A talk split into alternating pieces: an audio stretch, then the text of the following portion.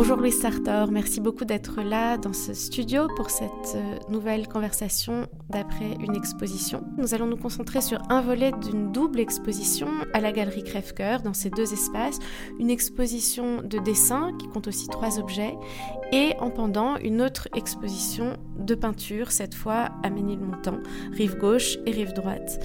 Louis Sartor, vous êtes peintre, vous êtes issu de l'école des beaux-arts et de l'école des arts décoratifs, vous avez co-dirigé l'espace chez entre 2013 et 2015. Votre travail, on peut dire, a été découvert en 2016 à l'occasion du prix de la Fondation Ricard, dont le commissariat a été assuré à ce moment-là par Isabelle Cornaro.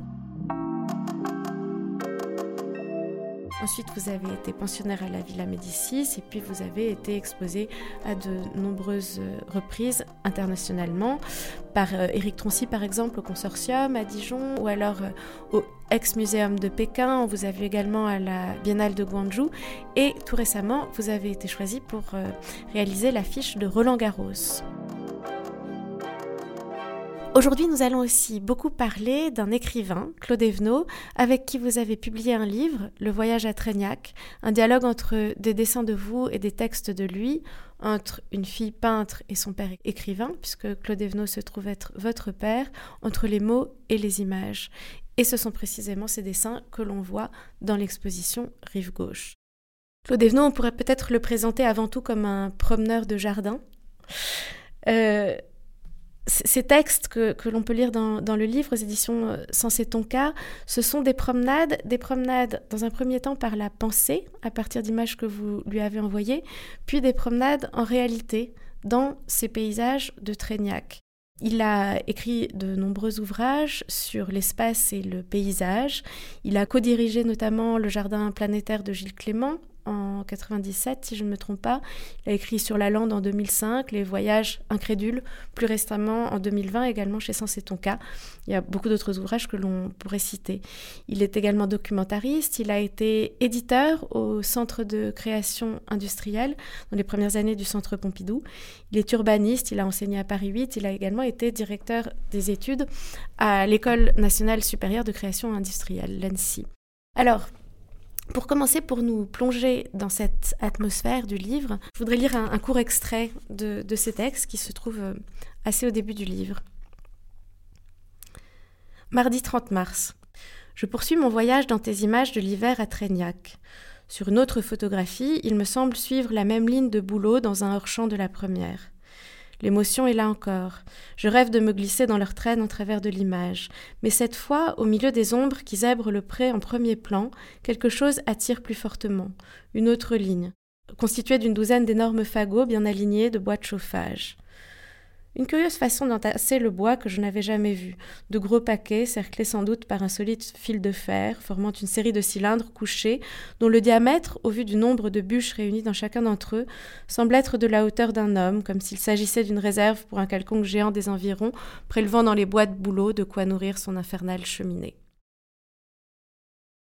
Ce passage que je viens de lire, donc c'est un extrait du voyage à. Trégnac Qu'est-ce que c'est? C'est un lieu, si j'ai bien compris, qui est pour vous non pas un lieu d'enfance, mais un lieu d'adoption, un lieu, un village de Corrèze, si je ne me trompe pas. Comment, Louis Sartor, êtes-vous arrivé à Trégnac? Bah, Trégnac, en fait, c'est un village où euh, il y a un petit centre d'art euh, qui fait des résidences et où j'ai eu l'occasion d'aller plusieurs fois euh, pendant des résidences courtes l'été, notamment pour des projets collectifs au fil des années, là, depuis euh, la première fois que j'y suis allée, je pense que c'était il y a 6 ou 7 ans. Pendant le confinement, avec mon compagnon, on s'est posé la question de où est-ce qu'on allait s'installer ensuite, parce qu'on était en résidence quelque part. Et puis, en fait, on, voulait être à la campagne et c'est le seul endroit où on avait déjà un aperçu et des connaissances. Et, voilà. Donc, euh, on y est maintenant depuis euh, presque deux ans. Le centre d'art dont vous parlez, j'ai cru comprendre que vous y êtes assez active et que vous-même vous organisez là des expositions. Alors le centre d'art, il s'appelle Trégnac Projet. Il est tenu par euh, Sam Bassou et Lise Moret, qui sont euh, là depuis à peu près une dizaine d'années. Moi, disons que depuis que je suis, je fais un peu en satellite un petit programme d'exposition dans des petits espaces qui sont dans le village. Eux, en fait, ils ont une ancienne carderie au bord de la rivière qui est reconvertie en lieu d'exposition.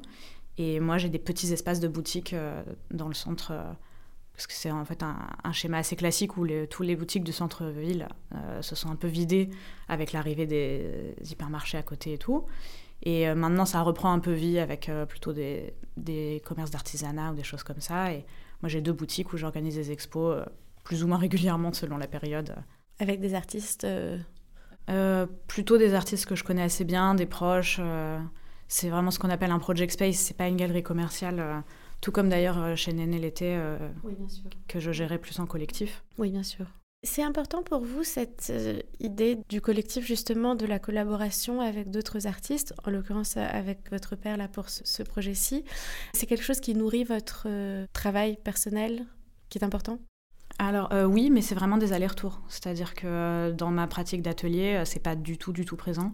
C'est vraiment très isolé et c'est plus dans des dialogues ou dans l'organisation des expositions, où à ce moment-là, ça devient le travail de l'artiste et moi, j'ai aucune intervention sur, euh, sur les objets, sur euh, la création. J'aime organiser les expositions de, de ces artistes.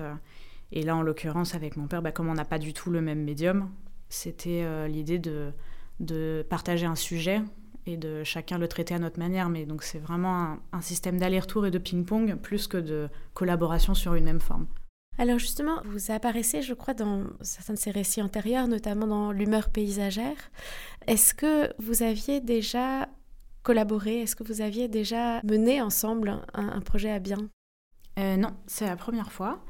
Et euh, c'était son idée. Et c'est vrai que dans ses ouvrages, moi, ce que je préfère, c'est donc euh, bah, l'humeur paysagère et son livre qui était sur la peinture, Un monde d'avant, Voyage intérieur dans la peinture. Quand il m'a proposé de penser un, livre ensemble, euh, j'étais assez enthousiaste parce que j'avais quand même une, idée de ce que ça pouvait donner. Et c'est vrai que dans l'humeur paysagère, il y a déjà un petit clin d'œil où en fait euh, lui il parle de ses promenades et il y en a une où je l'ai accompagné et où j'ai un petit peu dessiné et, et, il le mentionne brièvement. Je crois aussi que votre père a écrit sur le jardin de son propre père, donc de votre grand-père. Là, on pourrait dire que le voyage à Trégnac, c'est les campagnes de sa fille, la campagne de sa fille. Cette notion de filiation, c'est quelque chose qui est très présent à votre euh, esprit à l'un et à l'autre? Hmm, Peut-être en sous-jacent, mais c'était pas euh, formulé, on n'a pas vraiment pensé comme ça. Et d'ailleurs, c'est drôle parce que, euh, en termes de relations, la transmission qu'il y a pu y avoir entre ses parents et lui est vraiment très très différente de la transmission qu'il y a pu y avoir entre lui et moi, euh, c'est on partage beaucoup plus de choses, je pense, que ce qu'il pouvait partager avec ses parents. Euh. Et c'est vrai que ma grand-mère est morte un peu plus tôt, donc euh, même mon grand-père, je l'ai un peu plus connu. Et effectivement, à la fin de sa vie, il a eu toute une période avec les petits oiseaux dans le jardin qui était assez, assez touchante. Donc on peut partager aussi avec mon père l'émotion par rapport à, à, ça. Dans le livre, on comprend que Claude Evenot a écrit sans connaître Trégnac, et puis à un moment, il arrive à Trégnac. Le récit commence fin mars et le 11 juin, on apprend à la fin du livre qu'il arrive à Trégnac et qu'il passe quelques jours avec vous. Comment s'est mis en place ce protocole? Un moment où vous êtes euh, défini des règles ou est-ce que les choses se sont faites de manière naturelle? Ce qu'on comprend dans le livre, c'est que vous lui envoyez des photos à partir desquelles il écrit et que vous dessinez. Euh, pendant ce temps-là, comment ça s'est passé? Eh ben, c'était l'imprévu, hein, c'est-à-dire que comme pour beaucoup de monde et beaucoup de projets, euh, on a dû s'adapter euh, à la situation euh, un peu au jour le jour. Donc, euh, normalement, l'idée, c'était juste qu'il allait venir, que j'allais lui faire découvrir les environs, qu'on allait regarder des choses ensemble, que moi, j'allais les représenter par le dessin et lui par l'écriture. Sauf que ça arrêtait pas d'être décalé parce que, à cause du deuxième confinement d'abord, je crois que c'était à ce moment-là qu'il devait venir normalement. Et voilà, bah, du coup, ça a traîné, traîné. Et comme lui, je pense que sa plume le démangeait, il a pris les photos que je lui envoyais euh, spontanément sans penser au livre et il, s'est mis à écrire dessus. Et euh, du coup, un livre qui aurait été que du journal, je pense, est devenu euh, une première partie correspondance et ensuite une partie journal, mais qui se lit assez facilement, qui se lit L-I-E-N-T, parce que ça reste un regard sur des photos, puis un regard sur les paysages eux-mêmes, mais ça reste toujours sa voix dans l'écriture. Et moi, j'avais commencé un peu à dessiner avant qu'il vienne, mais j'ai surtout beaucoup dessiné une fois qu'il a commencé à écrire les textes, parce que je l'ai emmené voir plein de choses, et qu'évidemment il y a eu un choix dans ce qui l'a inspiré euh, et ce qui lui a donné euh, réflexion et matière à écriture. donc il y a une partie des dessins qui ne sont pas toujours exactement liés à des choses qu'il a mentionnées, mais il y en a une partie où parfois parce que le passage du texte m'intéressait particulièrement, que j'avais envie de le souligner, parfois parce qu'on avait aimé particulièrement le même endroit, euh, où c'est presque des illustrations euh, littérales euh, de ce qu'il a dit. Il y a quelque chose de très visuel dans son écriture. On a le sentiment parfois de, de, zoom sur certains objets dans le texte, c'est le cas dans le bref extrait que j'ai lu sur euh, ces fagots cerclés par du fil de fer. Il y a un autre endroit où il parle d'un paysage et puis il souligne la présence d'un bidon de lait qui est accroché derrière un pan qu'on imagine magnifique. Est-ce que cette dimension de son écriture a fait quelque chose à vos dessins? Est-ce que c'est quelque chose qui vous a alimenté, qui vous a inspiré? Oui, probablement. Bah, encore une fois, c'est un aller-retour, c'est-à-dire que il y a aussi euh, des critères techniques qui font que, comme je travaille avec un, certain outil, bah, je vais plus aller dans le détail qu'avec euh, d'autres. Mais c'est vrai que vraiment plus de la moitié des dessins ont été faits après avoir lu ces textes. Donc euh, dans la façon de regarder, ça m'a influencé. Après, c'est très drôle pour le pan parce qu'en réalité, c'est une très mauvaise photo où on le voit à peine passer la tête derrière un grillage. Et c'était juste tellement absurde de le voir là au milieu de la Corrèze alors que j'avais vécu à Rome euh, entouré de pans pendant un an, que du coup c'était une photo clin d'œil, et c'était pas du tout ça le sujet. Et lui, en fait, ce qui l'a accroché, c'est un détail qui l'a renvoyé à des souvenirs d'enfance, à une espèce d'imaginaire de la campagne qui maintenant peut être un peu euh, disparu, euh, ou en tout cas ne pas faire partie de la mémoire de tout le monde. Donc c'est ça qui est intéressant aussi dans le fait de, de s'échanger comme ça cette presque correspondance, même si c'est plutôt lui qui écrit, parce que ça fait aussi naître des images par parallèle. Quoi. Il y a une dimension aussi de voyage à travers euh, beaucoup d'espaces différents dans ces textes, dans ce dialogue entre vos dessins et ces textes. À un moment, il parle, vous lui montrez une déchetterie et hum, intervient à ce moment-là, il, répond en quelque sorte en faisant référence à Douaneau, en faisant référence à des images de banlieue parisienne, des lieux qu'il a lui-même arpenté beaucoup, et tout d'un coup, ce qu'on imagine être euh, la campagne profonde euh, de la Corrèze se mêle avec des images beaucoup plus euh, urbaines finalement. Ça, c'est quelque chose qui vous était familier également?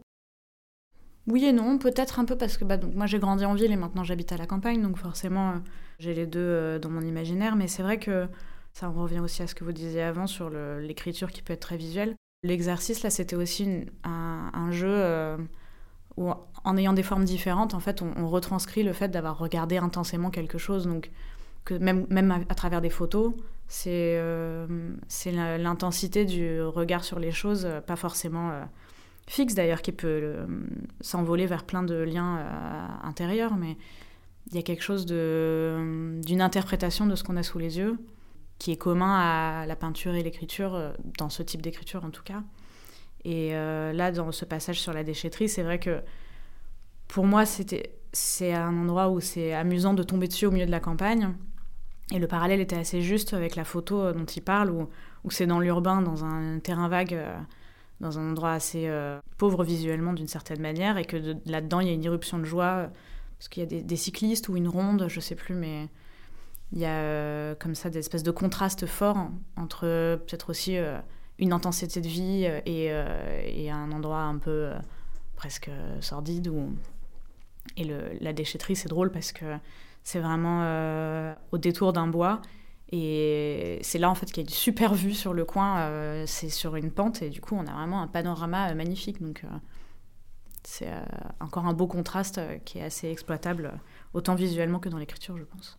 Le rapport à la mémoire et, aux effets de la mémoire est très important dans le livre. Dites-moi si je me trompe, il y, a un décalage entre le texte et les images dans toute la première partie du, livre qui est assez fort, c'est-à-dire que on lit et puis il y a des images qui apparaissent un peu plus tard dans la lecture et qui évoquent des passages euh, lus précédemment ou, à l'inverse.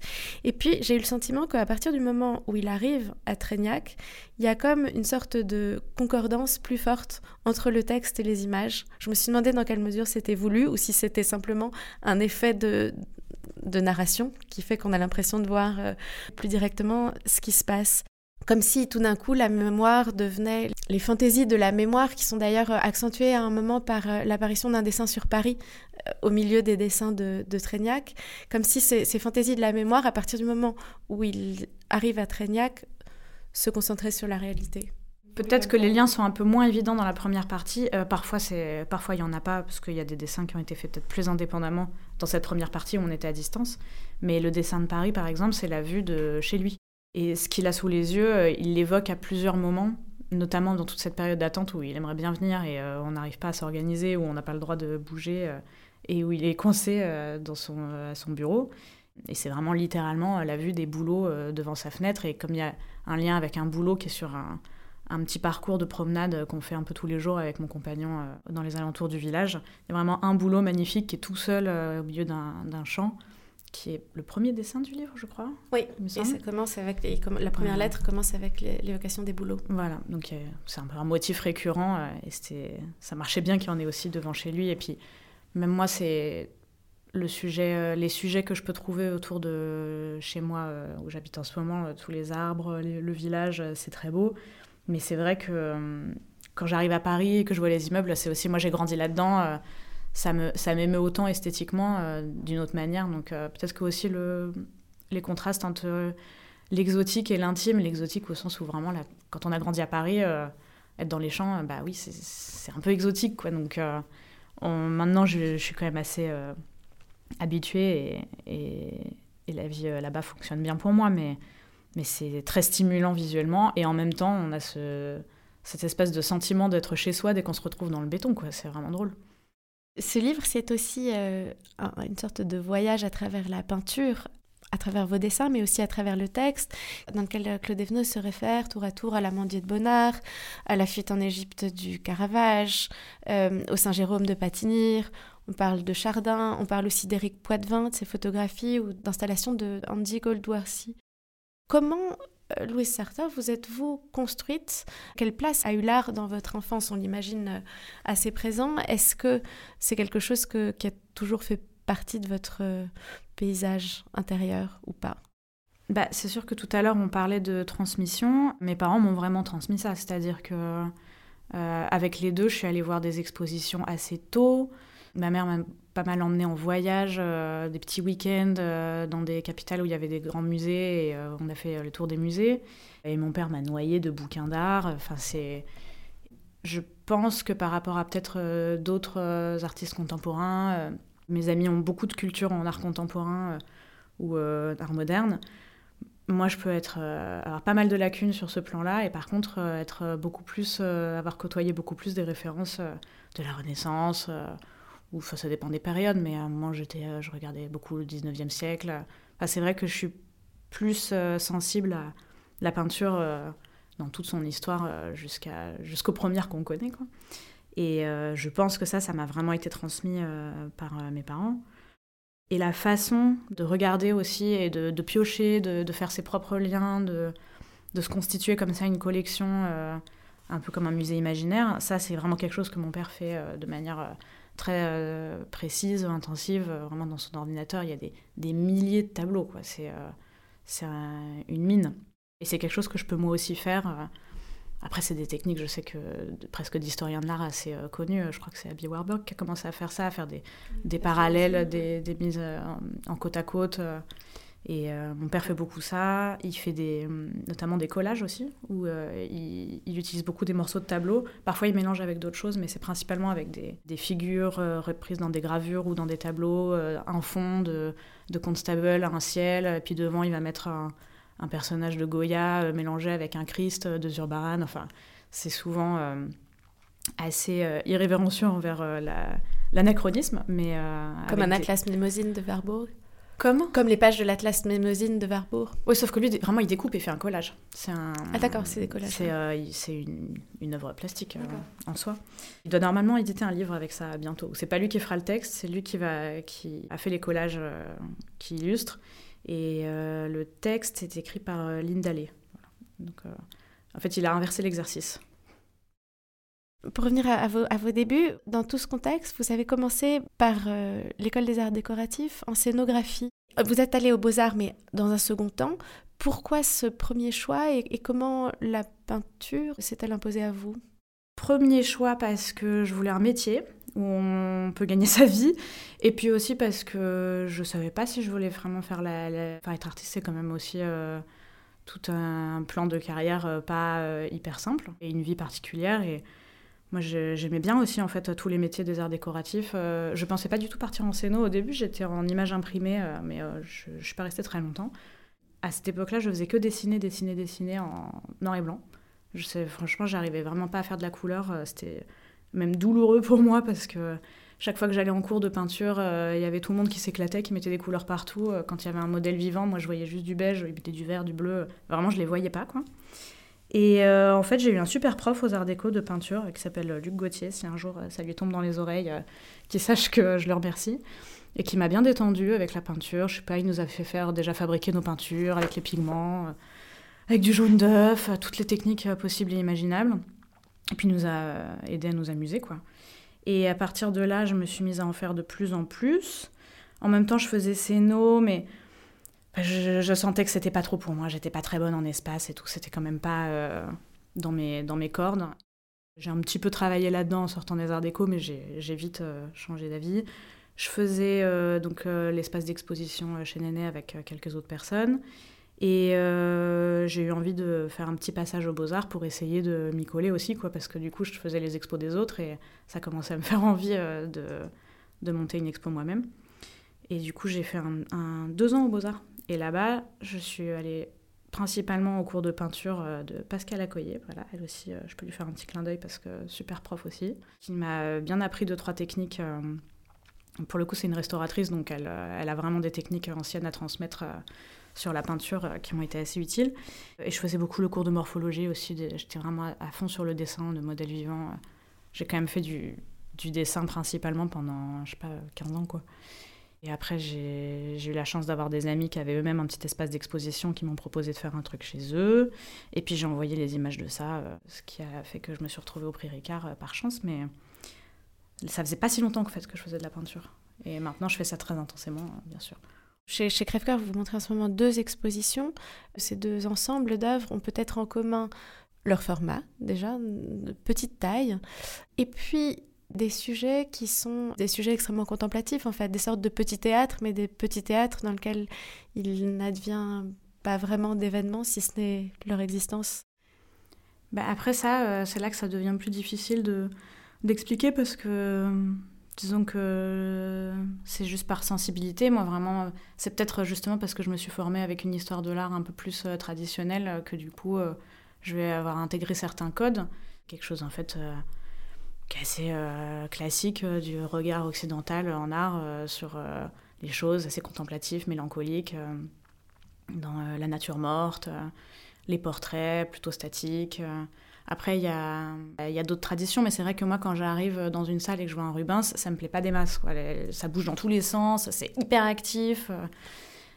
Je vais plutôt préférer euh, le Corot euh, dans le coin où il y a une femme assise sur une pierre dans la campagne euh, qui a l'air de déprimer. Quoi. Et pour les formats, c'est pareil. Je saurais pas trop dire, à part le fait que quand j'ai commencé, j'étais dans une chambre de bonne, donc j'avais pas beaucoup de place. Mais bon, j'ai des copains qui étaient dans une chambre de bonne et qui faisaient des grands formats qui leur prenaient tout le mur, donc c'est assez difficile à savoir. Mais euh, c'est vrai que quand j'étais aux Arts Déco, j'avais une prof de modelage hein, qui s'appelait Renée, je me souviens plus de son nom de famille malheureusement. Et elle me, grondait parce que je faisais toujours trop petit et on avait des... Quand on fait de la sculpture, il y a des potences. Donc c'est vraiment une petite planche en bois avec une barre de métal qui sort sur laquelle on, se base hein, pour construire euh, sa sculpture. Et en fait, moi, à chaque fois, j'enlevais tellement que du coup, il y avait la barre en métal qui sortait. Donc elle a été obligée de me fabriquer une toute petite potence pour mes toutes petites sculptures. Et c'était vraiment, j'avais beau essayer, J'enlevais, j'enlevais, j'enlevais. Euh, peut-être que j'avais trop regardé Camille Claudel, je sais pas. Il y a des petites, toutes petites sculptures d'elle qui sont magnifiques. C'est de la manie presque. Mais, euh, mais je commence à agrandir un peu les formats petit à petit, donc ça vient tout seul. Il y a aussi une grande présence des séries dans l'exposition de peinture à Ménilmontant. Il y a tout au fond de la salle une série de, paysages d'une rue qui descend du village de Trégnac, comme si vous aviez besoin d'épuiser le sujet à différents moments du jour, enfin comme d'autres l'ont fait avant, vous. Mais cette question de la série semble assez récurrente chez vous. Ça, je pense que c'est par plaisir, en fait, principalement, parce que quand j'ai une vue, c'est toujours un peu des paysages, à chaque fois, c'est la vue de quelque part où j'ai passé du temps. Donc, c'est parfois, c'est que quelques jours en vacances, mais euh, souvent, c'est euh, mon atelier pendant un an ou deux. Et du coup, bah, je, suis face au même motif euh, en permanence. Et en fait, bah, il change hein, en fait, avec le temps, les saisons, la lumière.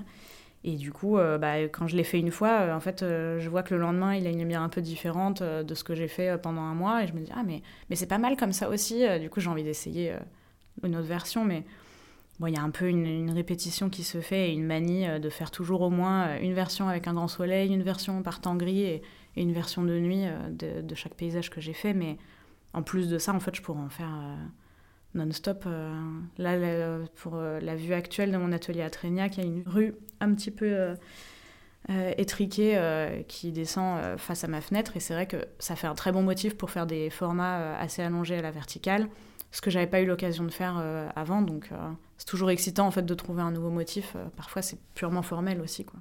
Ces peintures, elles sont souvent, toujours en fait, sur des matériaux de très simples, des matériaux de récupération, des emballages de carton. Comment ça est-il venu dans votre euh, travail? Je pense qu'il y a plein de petits facteurs. Déjà, quand j'ai commencé, euh, bah, je ne roulais pas sur l'or. Donc, euh, récupérer un carton d'emballage, c'est moins cher que d'aller acheter un, carton, un carnet chez Sennelier. En plus de ça, je peux avoir un petit poil dans la main. Donc, ça m'évite de devoir aller réfléchir, oui, quel format, je vais aller prendre ça. En fait, ça m'économise de l'argent, de la, de la décision. Et puis un plaisir aussi à, prendre un truc un peu, un peu délaissé, un support un peu, un objet un peu triste, un peu euh, qui est parti pour aller à la poubelle, et de, de le soigner. Quoi. Il y a un truc un peu euh, réparation, euh, sans, sans, virer dans la superstition totale, mais il y a quelque chose dans ce geste qui me, qui me plaît et qui me motive et qui m'habite un peu quand, quand je travaille aussi. Quand il y a des perforations dans les emballages, vous les laissez et vous accrochez ces objets par là en plantant simplement des clous dans le mur, mais des, gros clous, et vous accrochez ces, tableaux à travers, enfin ces feuilles, ces morceaux de carton en réalité, à travers ces perforations. Et je trouve que dans la grande douceur, les espèces de tranquillité, même si parfois mélancolique, de vos compositions, ça crée là une sorte de, tension euh, étrange. En fait, j'aime bien me servir euh, quand je trouve des, emballages qui ont des formes intéressantes, je m'en sers pour la composition. Et là, ceux qui avaient des trous, je m'en suis aussi servi dans la composition. Et une fois que je les ai mis au mur, en fait, ça me semblait absurde d'ignorer ces trous, quoi. Donc, euh, la solution la plus évidente me semblait de mettre un clou dedans pour, pour s'en servir, pour accrocher la, la peinture elle-même. Et c'est vrai que ça souligne la composition, ça donne un truc un peu plus dynamique. Et puis, ça me déplaisait pas que ça fasse un côté un peu étrange. Au début, j'en ai partout, partout, et ça faisait carrément gothique, et j'ai dû me rendre compte que c'était un petit peu agressif pour le tableau, donc je me suis un peu calmée. Mais ça me déplaisait pas euh, de, de faire un petit geste, et puis c'est peut-être un, un, tout petit reste de scénographie, comme ça, euh, qui ressort de temps en temps, et voilà. De la pointe du clou, on passe à la pointe d'argent pour les, pour les dessins. Comment ce, choix-là s'est-il imposé Là, au contraire, dans l'exposition Rive Gauche, donc, comment avez-vous élu cet outil et puis ces, petits carnets de Sennelier, là, dont vous parlez, ces petits carnets à dessin, qui ont quelque chose peut-être de, plus précieux euh, que l'exposition de, des peintures? Oui, alors la, pointe d'argent, c'est euh, donc euh, ce qui était utilisé avant qu'ils découvrent le graphite et qu'ils inventent les mines de plomb, les crayons de papier, euh, tout ça. Et du coup, c'est vraiment, euh, bah, euh, j'ai un critérium et à l'intérieur, il y a une pointe qui est une mine qui est en, argent au lieu d'être en, graphite. Et ça s'efface pas, parce que c'est vraiment, en fait, on fait une trace sur le papier avec du métal. Donc c'est, on grave pas, mais comme quand on raye un dessus de table avec une pièce, ça fait ça, quoi. Et du coup, bah, ça ne se gomme pas, et donc il y a une tension qui résulte de ça, qui fait que parfois ça améliore les dessins. C'est-à-dire que c'est comme il y a beaucoup de gens qui travaillent au, stylo, à la plume. Savoir qu'on ne peut pas effacer, ben on est obligé d'y aller en fait. Et on est obligé d'aller tout de suite vers quelque chose de, très dynamique. Donc moi, c'est un, exercice qui me plaît. Après, il y a aussi le fait que j'ai tendance à faire très minutieux. Et bah, bah comme ça, ça reste très fin, qu'on n'a pas besoin de le tailler, euh, ça me donne des avantages techniques. Oui, et puis euh, après, euh, la, récupération, tout ça, c'est quelque chose qui s'est fait un peu tout seul, mais c'est pas un statement, c'est pas euh, une, obligation permanente. c'est assez agréable aussi de travailler sur, sur un support préparé. Là, c'était un vrai exercice de composition où j'essayais aussi d'avoir une page blanche. Bon, même si on voit encore les, les trous du carnet à dessin, c'est du dessin pur et c'était aussi une manière de revenir à des choses que j'ai pu faire avant de faire de la peinture et qui sont quand même un grand plaisir pour moi. Et il y a quelque chose de très ancestral aussi dans ces, dans ces images. Oui, quand je les ai montrés à, mon ami euh, Sam, qui tient donc le, centre d'art à Trégnac, il m'a dit Oh, very 18th century. Et du coup, je savais pas trop si je devais bien le prendre ou pas.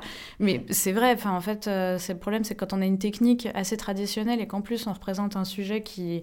Ne, un paysage où on voit rien de contemporain, euh, bon, bah, forcément, c'est un peu anachronique, quoi. Mais pour ça que c'est pas mal qu'il y ait petite, une petite apparition de déchetterie, un petit container, qui est, un petit lampadaire, tout ça, ça permet de dater un peu plus. Puis alors, dans l'exposition aussi, il y a trois objets qui, créent aussi une, tension, qui apportent des sortes de moments de couleur, euh, qui sont trois globes en verre sur lesquels vous avez peint. Comment avez-vous euh, choisi ces objets et, comment vous est venue l'idée de cette forme euh, de peinture lumineuse presque? Bah alors ça c'est de la récupération spontanée, c'est-à-dire qu'on est dans une maison où il a fallu faire un peu de travaux d'électricité. Euh, l'électricien, il a enlevé les plafonniers de l'escalier, il les a laissés traîner, il nous a mis autre chose à la place. Et donc c'est vraiment des, globes assez typiques en opaline qu'on trouve euh, beaucoup même à Paris dans les, dans les vieux immeubles. Et du coup j'avais ça dans les mains, je me suis dit tiens tiens, mais ça pourrait faire quelque chose. Et puis je me suis acheté de la peinture pour, euh, pour verre. Et euh, les premiers essais n'étaient pas très fructueux parce que ça fonctionne pas du tout pareil que la gouache qui est très mate, euh, qu'on peut vraiment euh, rendre très opaque. Là, c'est dans la transparence, ça a des temps de séchage. Enfin, c'était donc ça m'a mis un peu de temps, mais ça rafraîchit aussi d'essayer un nouveau médium dans lequel on n'est pas à l'aise. Ça force aussi à peut-être se permettre une, certaine légèreté au niveau de, de, de, la facture. Et puis après aussi, je me suis dit bon c'est un globe, euh, je vais pas faire, euh, je vais pas peindre la même chose que euh, sur un format plat. Donc j'en ai une où j'ai fait une, vache parce que dans je l'ai faite d'après une photo que j'avais faite, mais elle avait déjà un côté presque fisheye, donc ça marchait très bien. En même temps, il y avait un soleil rasant qui arrivait derrière elle, donc il y avait le, le filet de bave qui lui pend de la gueule, hein, qui, qui, était complètement éclairé sur la photo. Donc je me suis servi du fait que ce soit une lampe pour faire ressortir ça. Et sur les deux autres, j'ai fait des ciels avec un soleil et une lune où je me sers du fait que ce soit une lampe, c'est-à-dire que je les ai mis au mur euh, comme des tableaux et fallait que ça ait quand même que ce soit justifié presque, que ce soit sur un support lumineux. Je voulais pas faire juste euh, n'importe quelle image. Et quelqu'un m'a montré une petite euh, peinture comme ça sur verre de Gainsborough. C'est mon galeriste qui a trouvé ça, sur, qui est tombé là-dessus. et il avait fait une petite peinture sur verre où il y avait des bougies derrière pour être éclairé. Et c'est un ciel avec une lune. C'est vraiment la même idée, quoi. Les grands esprits se rencontrent. ma vanité est très flattée. Peut-être pour conclure, j'ai envie qu'on relise un, petit extrait du livre. Au fond, euh, peut-être ce qui relie euh, au plus près à la fois ces images et ces textes, c'est l'idée de d'une sorte d'intensité de, la vie et d'intensité de, la contemplation. Et donc voilà ce par quoi on pourrait euh, conclure. J'ai du mal à démêler la mémoire des œuvres et celle de la vie. L'admiration et l'épanchement, le chemin de l'art et celui du songe. C'est peut-être sans importance. Seul compte pour moi de plus en plus l'intensité des instants devant un arbre, devant une peinture. Merci beaucoup Louise Sartor. Merci à vous.